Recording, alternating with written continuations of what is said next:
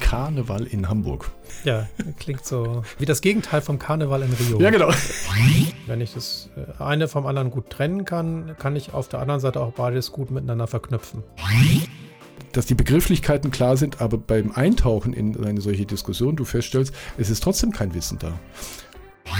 Ah ja, ihr müsst ja wieder alles hinterfragen, wo ich denke, so, äh, ja, zum einen ist es, glaube ich, tatsächlich mein Job. Mittlerweile habe ich gelernt, das zu akzeptieren. Aber dann passe ich halt auch nicht zu dieser Organisation. So einfach ist das. Ja, so die Elon Musk-Unternehmen, ne, wo ja an der Spitze jemand steht, der selbstloser kaum sein kann. Wir brauchen diese starke Person, sei es politisch, sei es gesellschaftlich, sei es in der Firma. Ähm, und die Person, äh, der folgen dann alle und die hat dann schon recht. Vielleicht ist die Forderung weg mit äh, vier Buchstaben Akronymen. Die Wertstoffsammler. Bemerkenswertes aus der modernen Arbeitswelt. Ein Podcast mit Holger Koschek und Alexander Marquardt. Hallo Holger.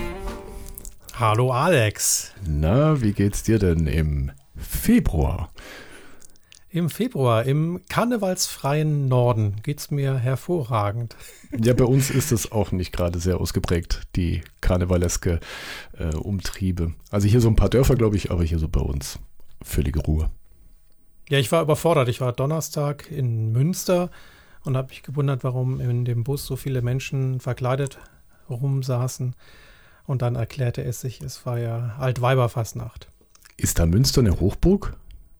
Wusste ich Münster gar nicht. ist eine Hochburg, ja, tatsächlich. Und äh, was ich dann auch noch gelernt habe, der kleine Ort Billerbeck ist wohl eine noch größere Hochburg für den Münsteraner Karneval. Also auch in, im WDR wird wohl dann von den üblichen Hochburgen und von Berichtet. Billerbeck dann immer berichtet. Ah, sehr schön. Ja, so lernt man Orte kennen, die man vorher nicht kannte. Und jetzt weiß ich auch, dass ich dort im Karneval vielleicht nicht hinfahren sollte. Das ist ja nicht so mein Thema. Aber das ist lustig. Ähm, in Schwaben gibt es einen Ort, der heißt Donsdorf.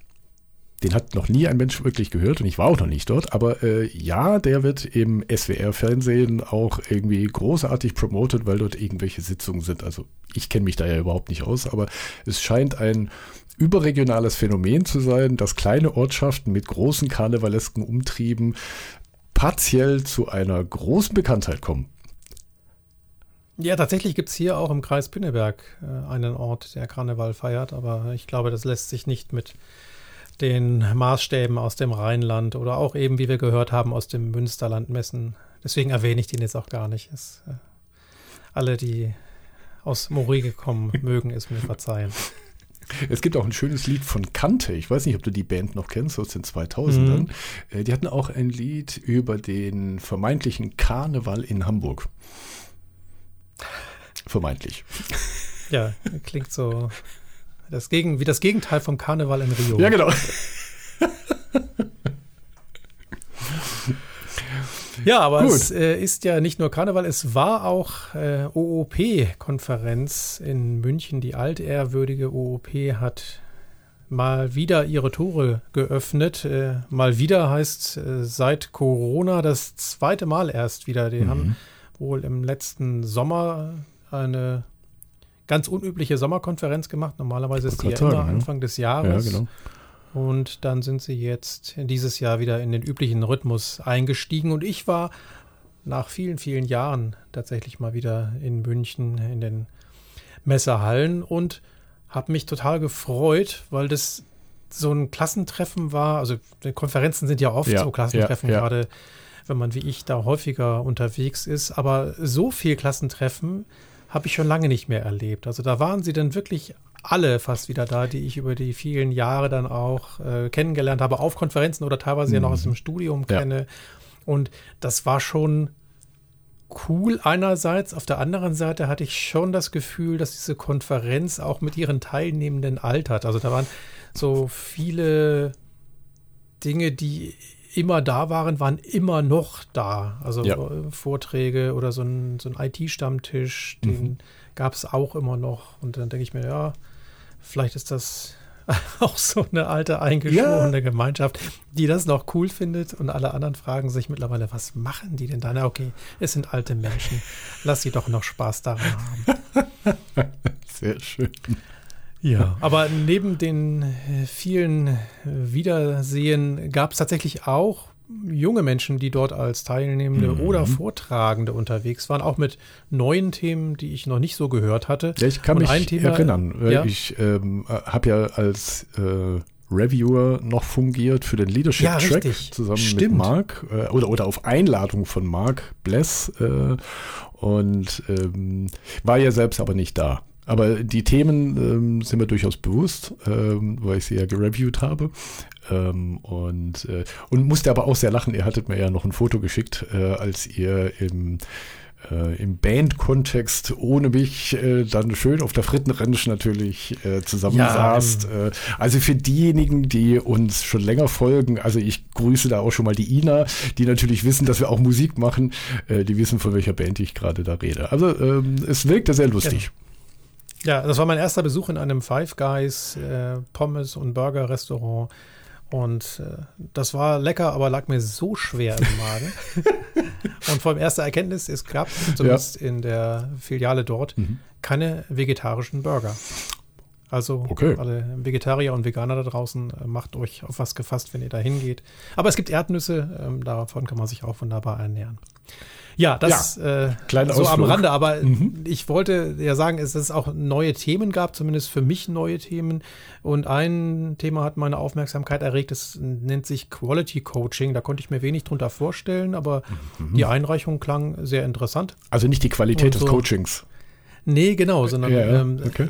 es ging tatsächlich dann um Coaching im Qualitätsmanagementbereich. Ja. Ah, okay. Das war ein sehr kurzweiliger Vortrag, mhm. war als Schauspiel inszeniert. Äh, schön. Drei Vortragende. Die eine hat so durch den Vortrag moderiert mhm. und war auch dann in der Rolle des Quality Coach unterwegs und die anderen beiden haben so typische Situationen aus dem Büroalltag gespielt und sie hat dann geguckt, wie man über eine bessere Kommunikation tatsächlich dann viel auch an Verständnis füreinander in die Diskussion hineinbringt. Ah, okay. Das war am Ende, dann war es wiederum nichts Neues mehr für mich. So, also das sind die Dinge, die ich in meiner Mediationsausbildung rauf und runter ja. gemacht habe. Und die Frage, die sich mir dann stellte, ist, warum brauche ich denn jetzt für das Thema Qualitätsmanagement mhm. einen eigenen Coach nochmal? Ja. Also die Frage lag mir jetzt auch so ein bisschen so auf der Zunge, so, ähm, ja. weil, weil wir das Coaching ja eigentlich als eine wie sage ich so schön, Prozessberatung ja verstehen und nicht als eine Fachberatung.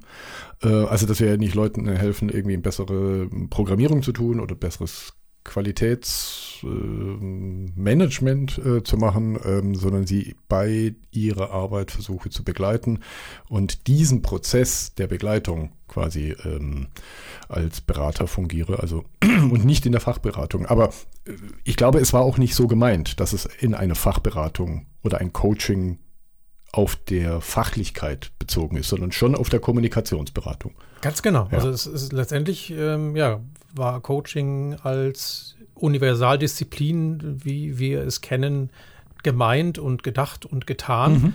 Ne? Also ähm, auch die, der Fokus auf die Kommunikation ähm, und ein besseres Verständnis durch Zusammenfassen, mhm. Paraphrasieren, also alles, was wir so auch äh, aus dem Coaching- und Mediationskontext kennen, war dort im Werkzeugkasten drin. Mhm. Und dieser fachliche Kontext, ja, der war begründet darin, dass die drei eben in diesem Kontext gearbeitet haben. Okay. Also ich könnte ja. jetzt genauso sagen, ne, einen, einen Teamcoach oder einen Scrum Master oder Agile Coach oder wie auch immer wir diese Rolle nennen, äh, hat letztendlich eine ähnliche Aufgabe mhm. oder sagen wir mal zu den Aufgaben dieser Rollen gehört eben auch auf die Kommunikation zu achten. Das war jetzt hier nochmal rausgehoben. Ja. Also die, die anderen Rollen, die wir so einem Scrum Master oder auch einem Agile Coach und einem Team Coach geben, sowas wie Facilitator und Trainer, das spielte jetzt dort in diesem Quality Coaching keine Rolle. Mhm. Da lag der Schwerpunkt eindeutig auf der Kommunikation. Ja. Aber der Vortrag hätte auch heißen können, wie wir besser miteinander kommunizieren können. Und dann hätte es diese Rolle Quality Coach meiner Meinung ja. nach gar nicht gebraucht. Nichtsdestotrotz mhm. ist es aus meiner Sicht ein relevantes Thema, ja, ja. weil wir eben darüber viele Missverständnisse in Organisationen ausräumen können. Und wenn wir Menschen haben, die darin geschult sind, die ähm, auch gelernt haben, gut zu beobachten und gut zuzuhören, dann gewinnen wir immer. Ja, bringt mich natürlich genau an, wieder an diesem Punkt. Ähm, ich, ich nehme mal ein Zitat, wo ich allerdings nicht ganz so sattelfest bin, aber ich kann mich erinnern, vor drei, vier Jahren hatte ich mal so ein Statement gehört, so, ja, äh, wir sind ja hier in so einer Coaching-Gesellschaft irgendwie äh, gelandet, also sehr, sehr negativ konnotiert diese, mhm. diese Bewertung. Ähm, und ähm, in dem gleichen Atemzug ging es dann so weiter, ja, weil äh, momentan meint ja jeder, jeden irgendwie beraten und erklären zu müssen, die Welt erklären zu müssen. Und da bin ich so ein bisschen drüber gestolpert, wo ich dachte so, mh, dieser Begriff Coaching ist ja leider Gottes nicht irgendwie geschützt. Dennoch, glaube ich, liegt da ein ziemlich großes Missverständnis. Und bei der, dem Thema, was du jetzt gerade aufwirfst, trifft mich das jetzt gerade so wieder. Ähm, also um was geht es denn? Geht es tatsächlich, äh, ich sage es jetzt mal boshaft, den Klugscheißer zu mimen. Ne? Ich erkläre dir die Welt, was ich vielleicht von einem beratenden äh, Menschen irgendwie vielleicht sogar erwarten würde. Deswegen rufe ich hier die Person. Oder ist als Coach nicht die andere Sichtweise? Das heißt, ich befähige mein Gegenüber oder meine Gegenüber, wenn es ein Team ist, ähm, in ihre Probleme perspektivisch selbst hinzubekommen. Ne? Also dieser Kutscher, der irgendwie hilft, du entscheidest wo die Reise hingeht, in welcher Geschwindigkeit, was deine Themen sind. Und ich bin vielleicht der Experte für, naja, wo sind die Räuber hier im Wald und wo sind die Steine und wie geht man mit der Kutsche um und solche Geschichten. Aber ich bin nicht derjenige, der dir erklärt, wie du deine Herausforderungen anzugehen hast, sondern ich bin ein Spiegel. Als Beispiel könnte ja ein Werkzeug sein. Ähm, und da komme ich halt immer wieder an diesen Punkt, dieses Missverständnis zwischen beraten und Klugscheißen, nochmal dieses Wort rauszunehmen, versus eben Coaching. Und ich sage, naja, äh, als Coach weiß ich nicht, wie du besser Qualitätsmanagement machst oder wie du äh, das Thema Qualitätssicherung in eurem beruflichen Kontext macht, wie ihr besser programmiert, wie ihr bessere Ingenieure und Ingenieurinnen seid. Das weiß ich tatsächlich nicht. Da sehe ich aber auch nicht meine Aufgabe als Coach, sondern ich helfe euch, euren Weg zu finden, wenn ihr euch da vielleicht verheddert habt ja, das ist ja die Haltung des genau, Coaches, genau. dass äh, ich davon ausgehe, dass die Lösung äh, und das Wissen eben in meinem Gegenüber, also dem Coach, schon drinsteckt und ich genau. durch meine Expertise, äh, indem ich offene Fragen stelle, gut zuhöre, dazu beitrage, dass diese Lösung, dieses Wissen zutage gefördert wird. Genau. Aber ne, die Frage ist ja, was man gegenüber erwartet. Damit geht es ja los. Also, mhm. ne, was, was will denn eigentlich mein Gegenüber? Braucht es jetzt gerade oder möchte es Coaching, möchte es Beratung, möchte es äh, vielleicht eine Schulung oder ne, also einfach ein Wissenstransfer? Mhm. Das ist doch immer ein guter Ansatz, mal sich darauf einzulassen und zu fragen, was willst du denn eigentlich von mir, wenn jemand auf mich zukommt? Mhm. Anstatt dann gleich ungefragt zu beraten, zu coachen, zu trainieren oder was auch immer mhm. zu tun. Ja. Das finde ich ist äh, auch eine, eine Universalhaltung, die uns allen gut täte, weil wir dann mit höherer Wahrscheinlichkeit den Menschen in unserem Umfeld das bieten, was sie tatsächlich auch wollen. Die Gefahr, die ich dabei manchmal sehe, gerade in einer recht frischen ähm, Beziehung zwischen Auftraggeber und einem als Coach ist natürlich die, dass du ja einen Moment brauchst, um in diese Welt einzutauchen, zu arbeiten. Ähm, und dann kommen wir jetzt an dieses Thema Erwartungshaltung, dass, dass die Gefahr darin besteht, die Erwartungshaltung könnte sein, Mensch, die Person kommt zu mir her und nach äh, zwei Stunden, nach einem Tag irgendwie habe ich sofort Verbesserungen innerhalb meiner Situation, sage ich es jetzt mal ganz allgemein. Sei das ein mhm. Unternehmen, sei das eine Teamsituation, eine Strategie, ein neues Release-Management oder was auch immer.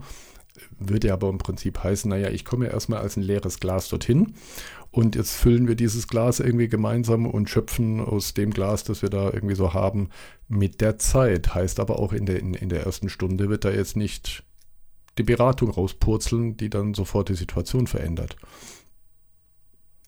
Es sei denn, wir kommen an einer Situation vorbei, die du schon mal erlebt hast und hm. wo ja, du sagst, ja, äh, ja. ich gebe ne, mein anekdotenhaftes Wissen preis, nicht mit dem Ziel, das dort genauso zu machen, mhm. sondern das als Impuls zu verstehen, sodass mein Gegenüber sagen kann, ah, okay, ähm, mit dem Impuls kann ich vielleicht was anfangen mhm. und kann das auf meinen Kontext übertragen ja. und ein Experiment starten. Mhm. Und also was, was ich äh, oft gefragt werde, auch wenn ich ähm, Coaches ausbilde, ist, ähm, ja, wenn ich jetzt in diesem Coaching-Modus bin, mhm. darf ich denn dann beraten? Und da gibt es unterschiedliche Schulen. Mhm. Ich lebe das so, dass ich sage, ja, ähm, ich darf als Coach auch beraten, wenn ich es denn entsprechend ankündige. Mhm. Also wenn ich wirklich in einer ja. Coachee-Coach-Beziehung bin und wir uns auf Coaching geeinigt haben, mhm. dann wäre es aus meiner Sicht nicht schlau, sofort in die Beratung zu wechseln. Äh, mir passiert es trotzdem immer mal wieder. Ich war einfach zu lange Berater.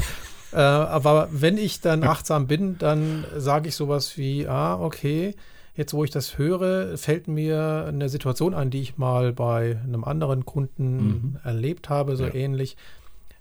Möchtest du, dass ich dir die erzähle? Mhm. Und ja.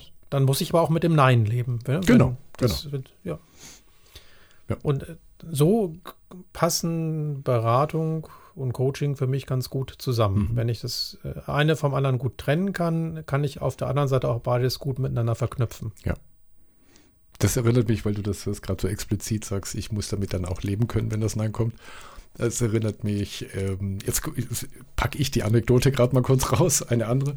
Ähm, beim Thema Feedback ein ähnliches Erlebnis gehabt. Also mhm. ich hatte mit einem äh, Kollegen eine, eine, berufliche Situation, wo mir einiges aufgefallen ist in der Art und Weise, wie er sich da so benommen hat. Und ähm, es war mir eigentlich schon ein Bedürfnis, ihm das zu sagen, aber ich habe ihn tatsächlich gefragt, du, mir sind da so ein paar Sachen aufgefallen, darf ich die dir sagen? Und er war dadurch so ein bisschen äh, irritiert, weil er wahrscheinlich nichts damit anfangen konnte und hat gesagt, äh, nee, ehrlich gesagt, nein. Und das war, äh, und also das habe ich nicht häufig erlebt, aber ähm, ich habe das dann so stehen lassen, weil ich mir dann genau das auch dachte, okay, Alex, jetzt musst du damit umgehen. Ja, dir fällt was auf, aber du machst es ja nicht zum Selbstzweck oder für dich selber, um zu sagen, hey, jetzt erzähle ich dir mal, wie doof ich dich jetzt finde, um es jetzt mal sehr platt auszudrücken, sondern es sollte ja etwas sein, was der Person hilft. Die Person hat aber gesagt, sie möchte diese Hilfe nicht annehmen, also habe ich gefälligst, äh, das zu respektieren. Und ja, äh, das sage ich so schön, dass mir das total gut gelungen ist, aber es war schon eine Herausforderung. Also es, es ist passiert, ich habe eben die Sachen dann auch nicht gesagt.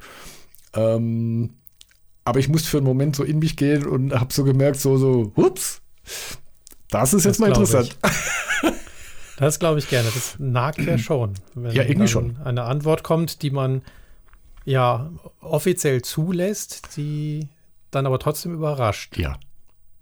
Über die Zeit war ich aber völlig damit im, im Reinen. Und jetzt oder so, also es ist wirklich viele Jahre her.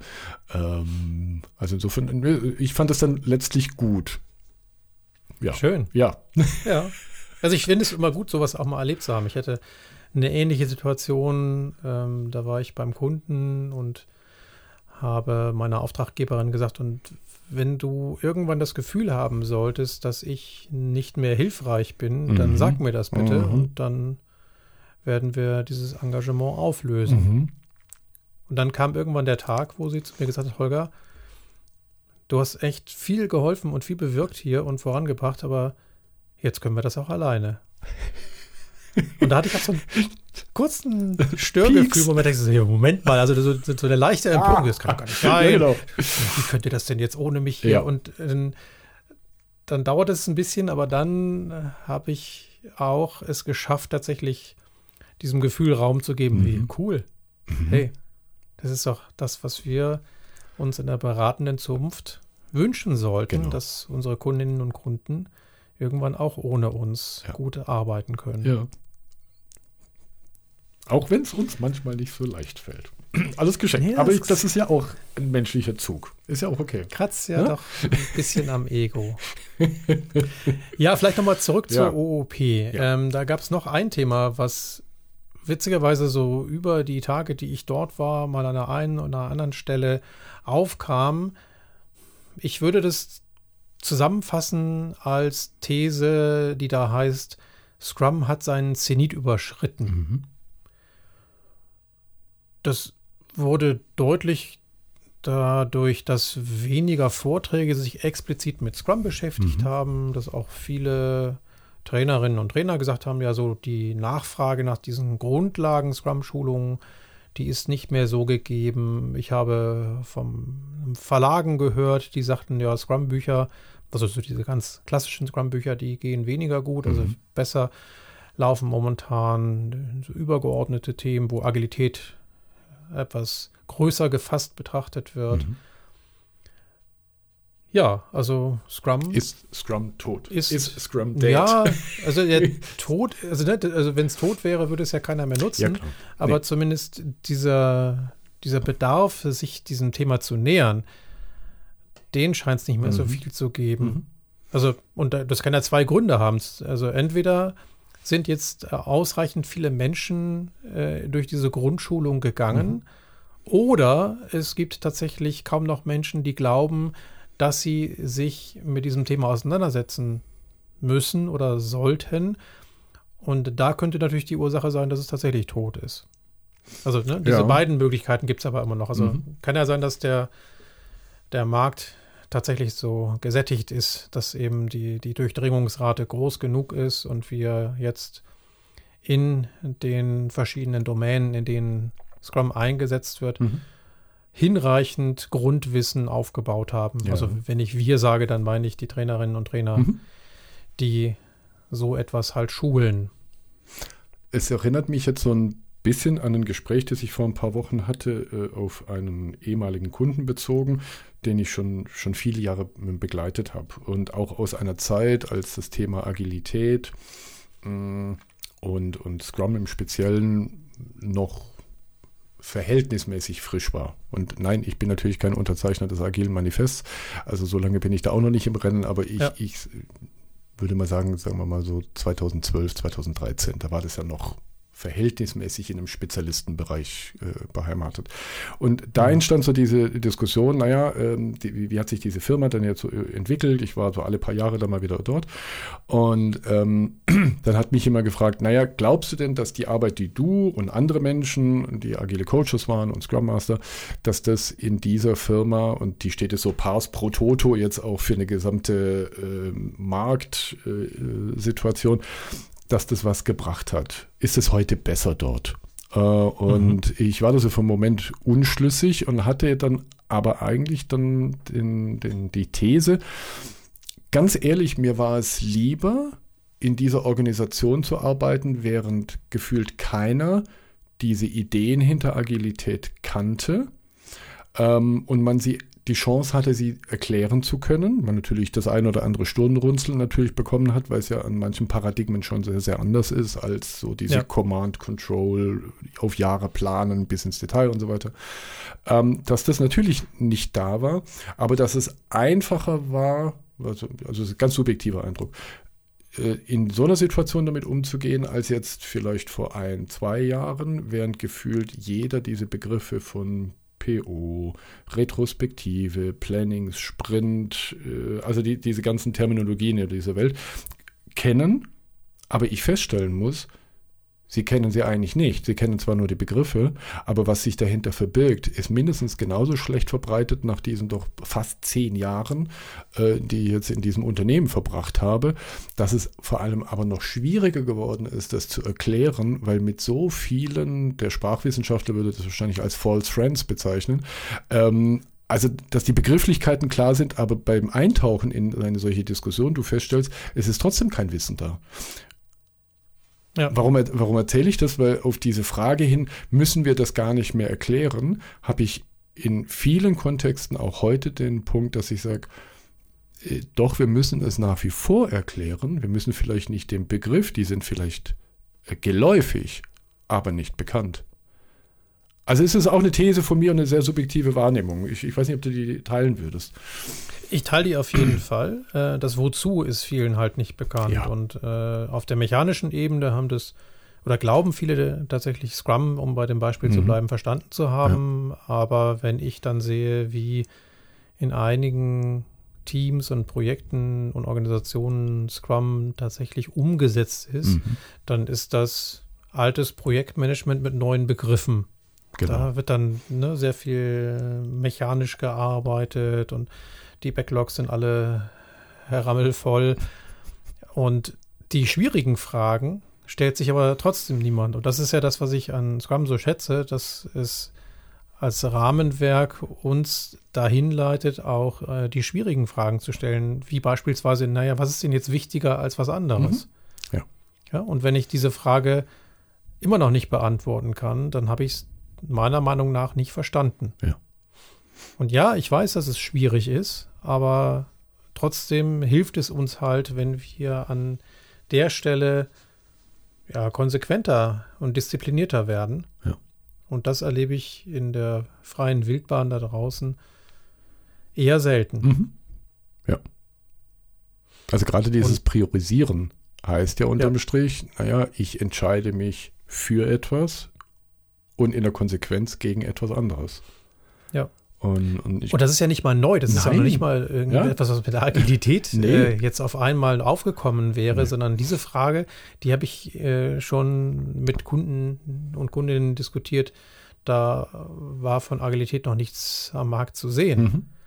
Ja, auch da habe ich halt solche Sachen gesagt wie, naja, okay, schön, dass du jetzt noch zwei, drei neue Anforderungen hast, aber wir haben ja schon so viele Anforderungen, die wir dir zugesagt haben für das Budget, was du und die Zeit, die du uns zur Verfügung mhm. gegeben hast. Wir ja. kann jetzt was Neues, was da noch oben drauf kommt, da auch noch mit reinpassen. Also müssen wir andere Dinge rausnehmen. Und das sehe ich Diese auch. Diskussionen waren auch schon so vor, ja, also genau. zu führen, äh, ohne dass man sich Product Owner genannt hat. Genau. Was mir tatsächlich, und, und das würde die, die Thematik mit der Frage nach dem Wozu äh, eher auch abdecken, ähm, dieses, diesen Fokus auf wertschöpfende Tätigkeit und zu unterscheiden, ne? also dieses aus dem äh, Lean-Management kommende äh, wertschöpfende Tätigkeit andererseits und Verschwendung äh, andererseits, die eben nicht unmittelbar zur Wertschöpfung beiträgt.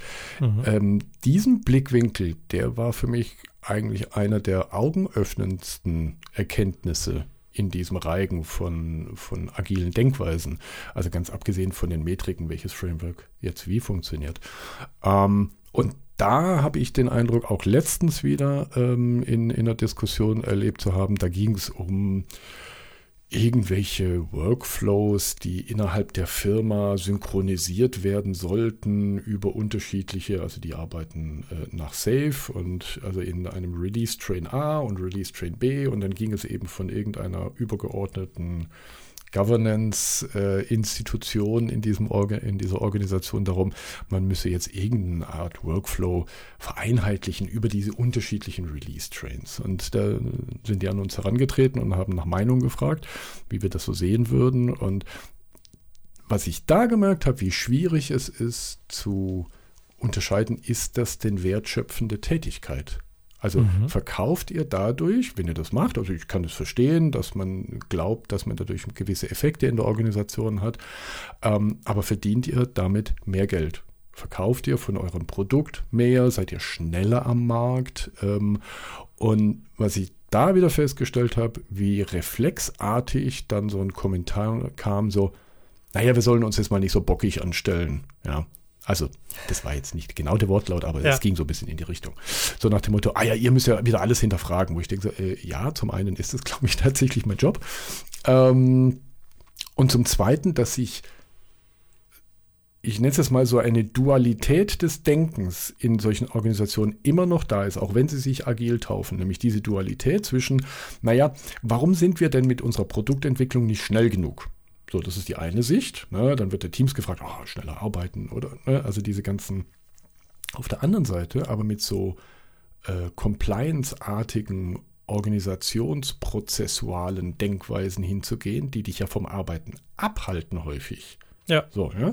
Ähm, das dann heißt so, ja, also das müssen wir jetzt halt machen, weil die Abteilung ne, ne, ne so gesagt hat und das müssen wir jetzt halt tun. Und wenn du dann aber argumentierst, sind wir dadurch schneller, dann wirst du angeguckt, als hättest du was ganz Komisches gesagt, wo ich denke, aber das mhm. ist doch genau das, was du auf der anderen Seite doch möchtest. Du möchtest doch schneller mit deinem Produkt an den Markt kommen. Dann lass uns doch diese aus meiner bescheidenen Sicht hanebüchenen Dinge äh, mal weglassen, wie eine Angleichung von prozessualen Schritten ähm, weil er doch offensichtlich euch nicht dazu führt, schneller Wert zu schöpfen.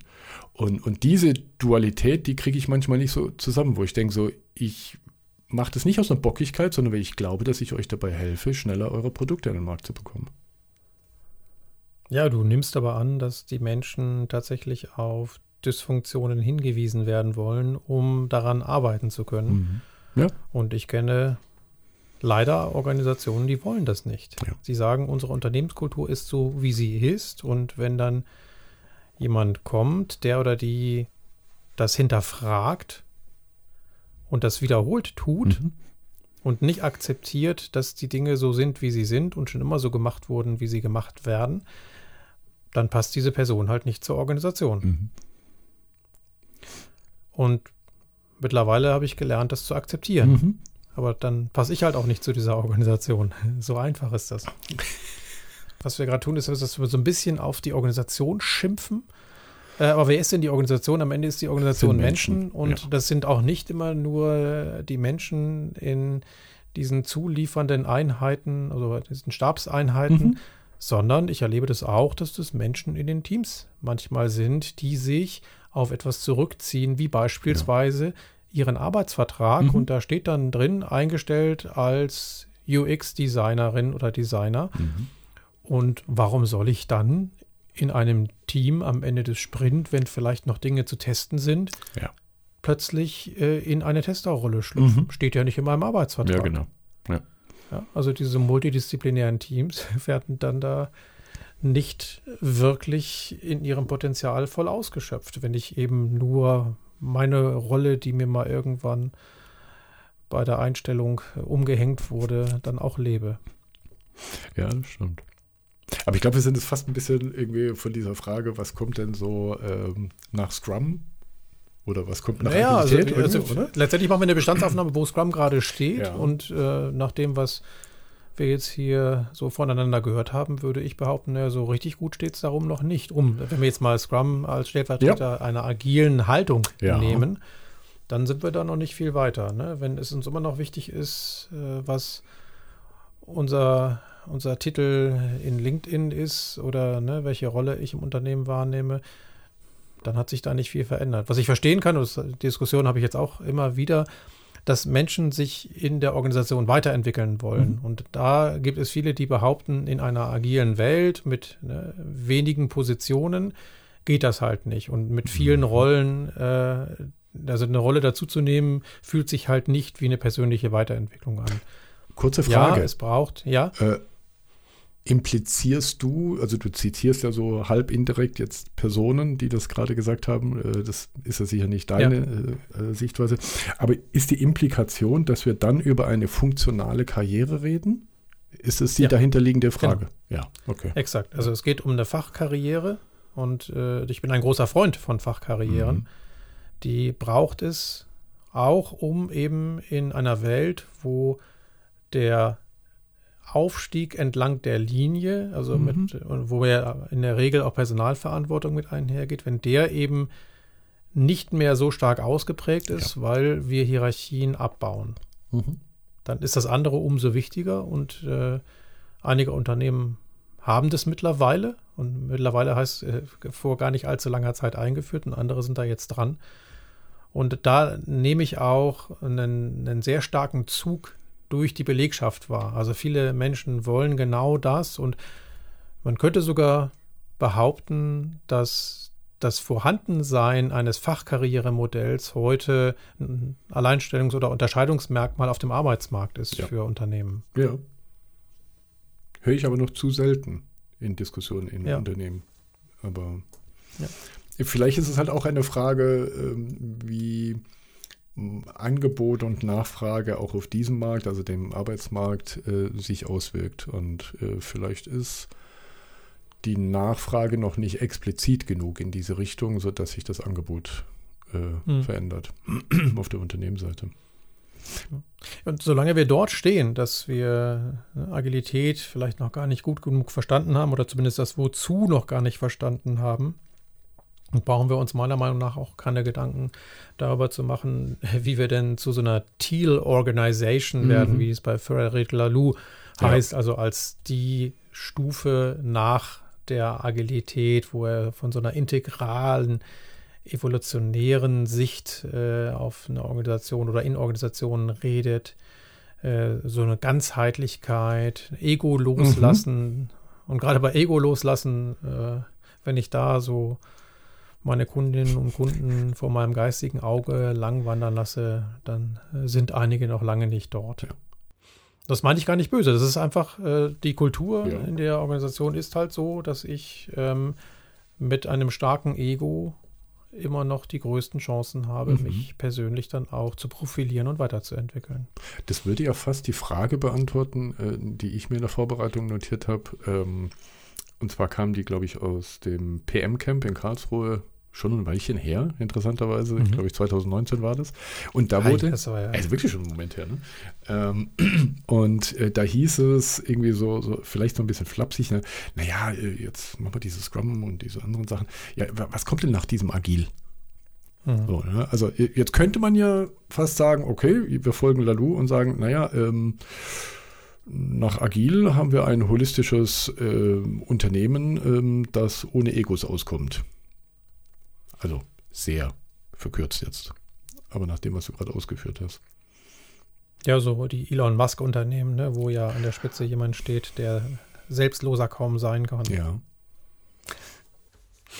Ironie aus. Ja, also, ne, also wenn ich mal gucke, was äh, heute so an, an, Unternehmen auch bei, bei Menschen resoniert, ja, ja. dann sind das starke Führungspersönlichkeiten. Das, äh, Im politischen äh, Kontext ja ebenso. Ne? Ja, genauso. Ja. Ja, weil die einfache Antworten oftmals auf äh, schwierige Fragen vermeintlich parat haben. Ja, da, also da ist mir eine Parallele und die hatte ich auch damals diskutiert während der, äh, während der Corona-Pandemie.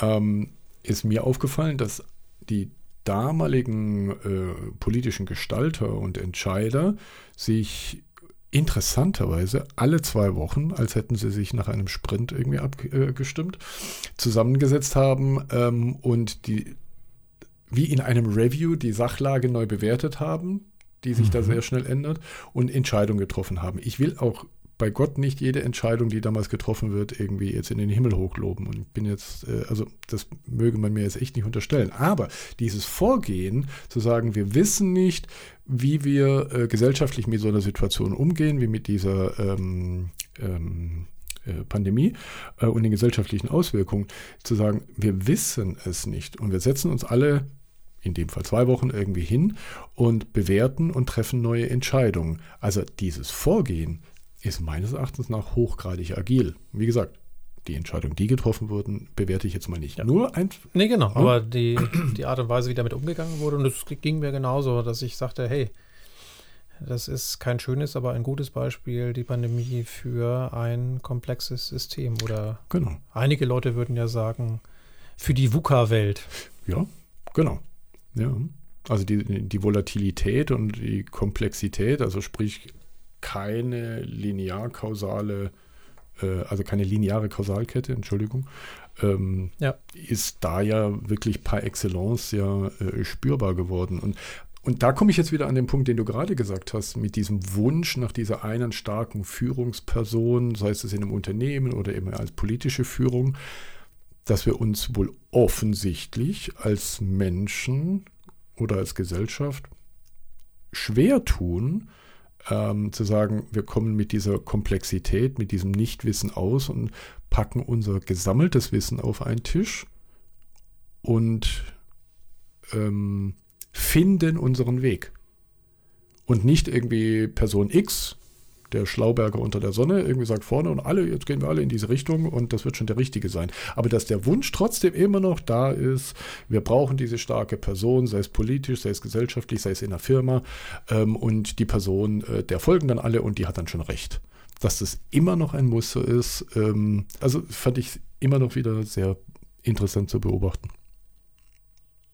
Ja, dabei ist ein anderes Organisationsmodell für das Lösen von solchen schwierigen und komplexen Fragestellungen doch viel schlauer, nämlich genau, wie du sagtest, äh, eine Gruppe von Menschen, die ihre Meinungen zusammenbringen.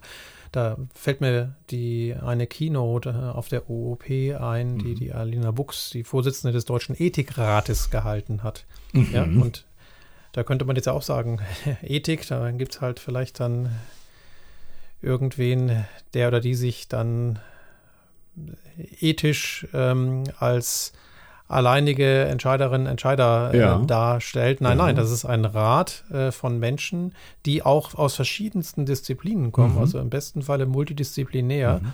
weil Ethik halt ein so großes Thema ist, was ich nicht monoperspektivisch betrachten kann, sondern das muss ich aus verschiedenen Blickwinkeln beleuchten, um dann zu Empfehlungen zu kommen, die eben auch eine hohe Wahrscheinlichkeit haben, angenommen zu werden. Mhm.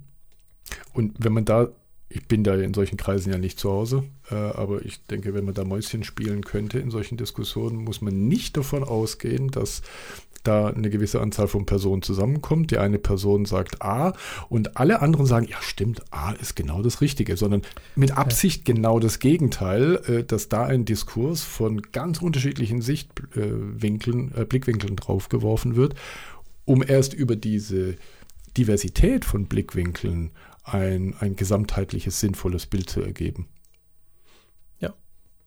Also gerade wenn ich da aus verschiedenen Professionen Menschen in solchen Räten habe und mhm. ne, wenn wir jetzt dann nochmal das weiterspielen und sagen, da sind auch noch unterschiedliche Religionen vertreten, also mhm. dann, größer können wir es ja gar nicht machen, ja, das äh, Spielfeld und äh, den Lösungsraum. Ja.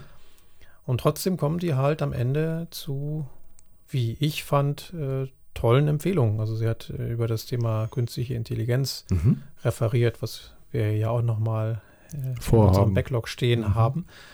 Und das war schon sehr beeindruckend zu hören, äh, wie die eben auch in diesem Rat zu ihren Empfehlungen gekommen sind. Ja. Und interessant, äh, eine Frage aus dem Publikum war, wie sehr denn die Religionen da auch eine Rolle gespielt hatten oder berücksichtigt wurden. Sie sagte, das Spannende ist, dass gerade bei dem Thema die, die Religion die wenigste Rolle gespielt haben, mhm. sondern äh, mit den Empfehlungen, die sie dann ja quasi atheistisch äh, dort erarbeitet haben, sich tatsächlich alle Re Religionen wiedergefunden haben. Wow. Okay. Also es war wirklich, wirklich spannende Keynote, wow. aber das dazu an anderer Stelle vielleicht noch ja. mal mehr. Du hast vorhin ja unsere, unsere Welt ja auch, und das, da gehe ich ja völlig mit, äh, als Nivuka-Welt bezeichnet. Ja, also ich ähm, mag diesen Begriff halt ja. halt gar nicht. Das, äh, ne, auch vor allem deswegen, weil in diesem Komplex, also dem C, ja schon alles andere mit drin steckt. Ja, und genau. Dieses uncertain und ambiguous, also unsicher und mehrdeutig. Und volatil. Äh, hat auch ja. Überdeckungen, ja. Äh, volatil und komplex sowieso. Und also deswegen ist das, der kommt ja ursprünglich ähm, aus einer Welt, wo man sich nach dem Kalten Krieg neu organisieren wollte mhm. und irgendwie ist das kein, kein glücklicher Griff. Da haben die Menschen, die den geprägt haben, vielleicht auch vor dem damaligen Begriffshintergrund und äh, dem Wissen und Erfahrungsschatz mhm. aus meiner Sicht, aus der heutigen Sicht, äh, keine, kein gutes Akronym gebildet. Mhm. Ich meine, wenn man es jetzt also ich, ich gehe mit, dass, dass dieses Komplex eine, eine Ursache für die anderen ähm, drei Abkürzungen in diesem Akronym sein könnten. Ich mache es mit Absicht als, mhm. als Konjunktiv. Und wenn man sagt, naja gut, diese, diese Idee dahinter ähm, zwischen einem Werte- und politischen globalen System, das nach dem Kalten Krieg irgendwie äh, sich verändert hat, äh, wenn man dem jetzt einfach mal so kurz folgt, dann würde ich aber auf der anderen Seite auch sagen, naja, äh, war das etwas Einzigartiges nur in dieser Zeit, in diesen frühen 90ern, äh, wo die äh, Blöcke sich aufgespaltet haben. Man könnte auch sagen, naja, wie war das denn äh, in der Stunde Null nach 45? War im Prinzip eine mhm. ähnliche Situation, als es noch keine Blockbildung quasi gab. Ähm, Europa wächst zusammen. Wenn ich noch eine Stufe davor gehe, wie war die Situation 1919 nach dem Ersten Weltkrieg? War mindestens genauso eine Situation. Also ich, ich bin am Überlegen, ob es diese Begrifflichkeit, also nein, die Begrifflichkeit gab es erst ab dann, aber ob das Phänomen etwas ist, was uns in unserer Menschheitsgeschichte immer wieder passiert. Also nach hinten gedacht, aber eben auch nach vorne gedacht. Und ich frage das jetzt mit einem speziellen Grund, weil äh, wir hatten ja auch vorhin, was kommt denn nach Agil, ne, als diese Frage. Jetzt könnte ja. man auch sagen, ja, ist denn VUCA jetzt vorbei? Und es gibt ja auch einen neuen Begriff, der ähm, durch die Blogposts äh, und, und Postings äh, in den sozialen Medien wandert, nämlich Bani. Also ähm, ich spanne jetzt gerade einen sehr großen Bogen auf, ich weiß, aber ist nicht diese Beschreibung, die hinter diesem Begriff VUCA sich ver verbindet oder assoziiert wird, nicht schon immer so gewesen und wird es auch in Zukunft so sein? Ich würde sogar noch weitergehen und fragen, ist dieses VUCA überhaupt eine treffende Beschreibung für eine Strömung mhm. oder ist es nicht ein Rauspicken von Elementen, die eine Gesellschaft bewegen? Mhm. Und ist, hat es nicht in gewisser Weise was Willkürliches. Also könnten, fehlen da nicht noch andere Aspekte, mhm. ohne dass mir jetzt äh, spontan Dinge einfallen. Aber ja. ne, wenn ich jetzt äh, hier Barney dagegen sehe, was ja von einem amerikanischen Zukunftsforscher kommt, also ist nicht Barney Geröllheimer gemeint, sondern steht für Brittle, Anxious, Nonlinear und Incomprehensible, mhm. also brüchig, ängstlich, nicht linear und unverständlich, dann ist das aus meiner Sicht eine andere Perspektive auf äh, das, was VUCA ausdrücken soll. Ja, ja. Nämlich aus meiner Sicht das, was wir vielleicht auch in dieser Pandemie eben selber in uns gespürt haben. Also wie mhm. viele Menschen eben auf diese Unsicherheit dieser komplexen Situation reagiert haben mit einer Ängstlichkeit und auch diesem Gefühl, die Gesellschaft wird porös und äh, ja, an einigen Stellen bröckelt schon etwas ab. Mhm. Nonlinear ist letztendlich nichts anderes Ganz als komplex. ein, ein ja. anderer Begriff ja. für Komplexität, ja, und unverständlich. Ähm, ist auch eine Folge der Komplexität, weil ich eben äh, dadurch, dass ich nicht diese linearen Ursache-Wirkungsketten habe, mhm. nicht sagen kann, mach das, mach das, mach das, dann kommt ja. das bei raus. Ja? Also äh, diese die Akzeptanz, dass Veränderung völlig normal ist und dass eben Dinge äh, um mich herum passieren, die ich nicht bis ins letzte Detail durchblicken kann. Künstliche mhm. Intelligenz ist ein schönes Beispiel. Also mhm. selbst ja. die Leute, die das entwickeln, wissen nicht, was dabei hinten rauskommt. Ähm, und ja, es sind aus meiner Sicht auch wieder vier wichtige Perspektiven, aber äh, die Frage ist, sind es genau die vier Begriffe, ja. die unsere Gesellschaft am besten charakterisieren? Oder sollten wir nicht von diesen vier Buchstaben Kürzeln weg ja. und äh, im Einzelfalle auch hinschauen, weil ne, das ist auch etwas, wo ich immer denke, wir versuchen jetzt hier wieder eine oder Gesellschaften über einen Kamm zu scheren, aber in diesen Gesellschaften leben Menschen, die einen ganz unterschiedlichen mhm. Erfahrungskontext haben. Ja. Also wir haben in den letzten Jahren gelernt, äh, zumindest bei uns im beruflichen Kontext mit Komplexität gut umzugehen. Andere haben diese Erfahrung in ihrem beruflichen Kontext noch nicht gemacht. Also mhm. können wir da nicht von denselben Voraussetzungen ausgehen. Und ja, vielleicht ist die Forderung weg mit äh, vier Buchstaben, Akronymen. Definitiv. Ja. Und auch so nach dieser Frage, ich komme nochmal auf diese aufgeworfene Frage, da so vom PM-Camp, was kommt denn nach Agil? Ne? Ich meine, das könntest du mhm. fragen, was kommt nach Scrum, was kommt nach VUCA, was kommt nach Barney? Ähm, ist das ein Betrachtungswinkel, der nicht zu sehr modisch und etikettenorientiert ist? Ähm, weil äh, an was man sich vielleicht festhalten möchte, dass jetzt gerade etwas angesagt ist und mit dem Blick auf die Vergangenheit bezüglich VUCA, den ich gerade aufgespannt habe, komme ich für mich selber irgendwie zu ein bisschen so einer anderen Situation. Also ich kann mich zum Beispiel immer äh, daran erinnern, wenn ich in Trainings ey, das, das Thema nicht unbedingt VUCA, aber Volatilität und Komplexität beschrieben habe, dann habe ich als Gegenmodell quasi das klassische Projektmanagement auch manchmal gelegt, indem man geplant hat. Mhm. Und habe gerne mal als Beispiel genommen, naja, äh, sagen wir, gehen wir mal in das ausgehende 19. Jahrhundert, in dem irgendwie kein Käufermarkt, sondern ein Anbietermarkt war. Zumindest wird ja häufig dieses Beispiel herangezogen. Konnte, was weiß ich, ein Krupp ähm, den Roh Eisenmarkt ähm, irgendwie bestimmen, weil er derjenige war, der zusammen mit wenigen Playern irgendwie das gemacht hat.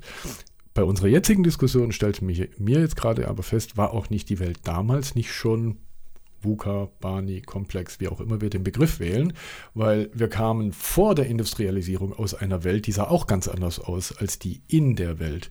Also sprich, hat diese Planbarkeit und, äh, und vermeintliche Klarheit, die in klassischem Projektmanagement als Basis gesetzt wird, auch damals schon nicht funktioniert? Also sprich, also sind wir nicht mhm. in einem kontinuierlichen sich verändern und wir als Menschen, sei es beruflich oder gesellschaftlich, nicht laufend mit der permanenten Veränderung Komplexität, um einen Begriff hier rauszunehmen, der Nichtlinearität, um den in den anderen rauszunehmen, sind wir da nicht eh immer konfrontiert, nur mit anderen Dingen. Und es erscheint uns rückblickend manchmal alles so klar, weil äh, wir denken, ne, so dieses typische, früher war alles besser. Äh, also früher war alles klar und, und planbar und heute ist es alles nicht mehr. Aber vielleicht hat dem Mensch im ausgehenden 19. Jahrhundert die Industrialisierung mindestens genauso viel Angst gemacht, wie uns irgendwie heute künstliche Intelligenz oder Gentechnik oder andere Themen. Ja, der Unterschied könnte sein, dass damals viele Menschen sich diese Fragen gar nicht stellen mussten, weil es, und dann kommen wir wieder zu einem Punkt, die starken, im Wesentlichen Männer gab, die den Weg vorgegeben haben. Mhm. Ja? Äh, die haben ihre Fabriken gebaut und haben Menschen beschäftigt und ihnen ganz klar gesagt, du machst jetzt hier das und das machst du für die nächsten 20 Jahre. Ja. Dann haben wir aber heute andere Ansprüche an uns, an unsere Arbeitsweise und an unser Leben. Mhm.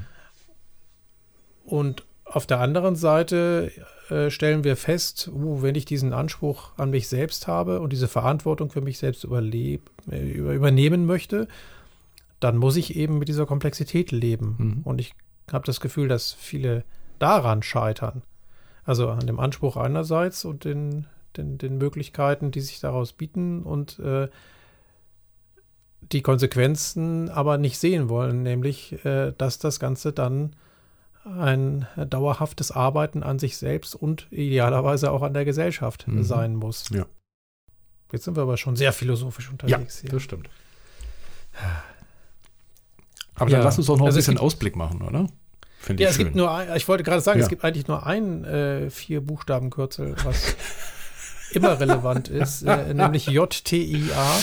Ja, jedes Team ist anders. Äh, das ist etwas, äh, das äh, auch nichts mit Barney und VUCA zu tun hat, sondern ja eine Feststellung, die, glaube ich, universell ähm, über die Jahrhunderte von Dauer sein wird. Ähm, und ich nutze die Gelegenheit immer schamlos aus und auf unsere Trainings hinzuweisen. Mach das. Äh, wir haben drei Trainings tatsächlich jetzt im April und im Mai geplant und da ist für alle was dabei.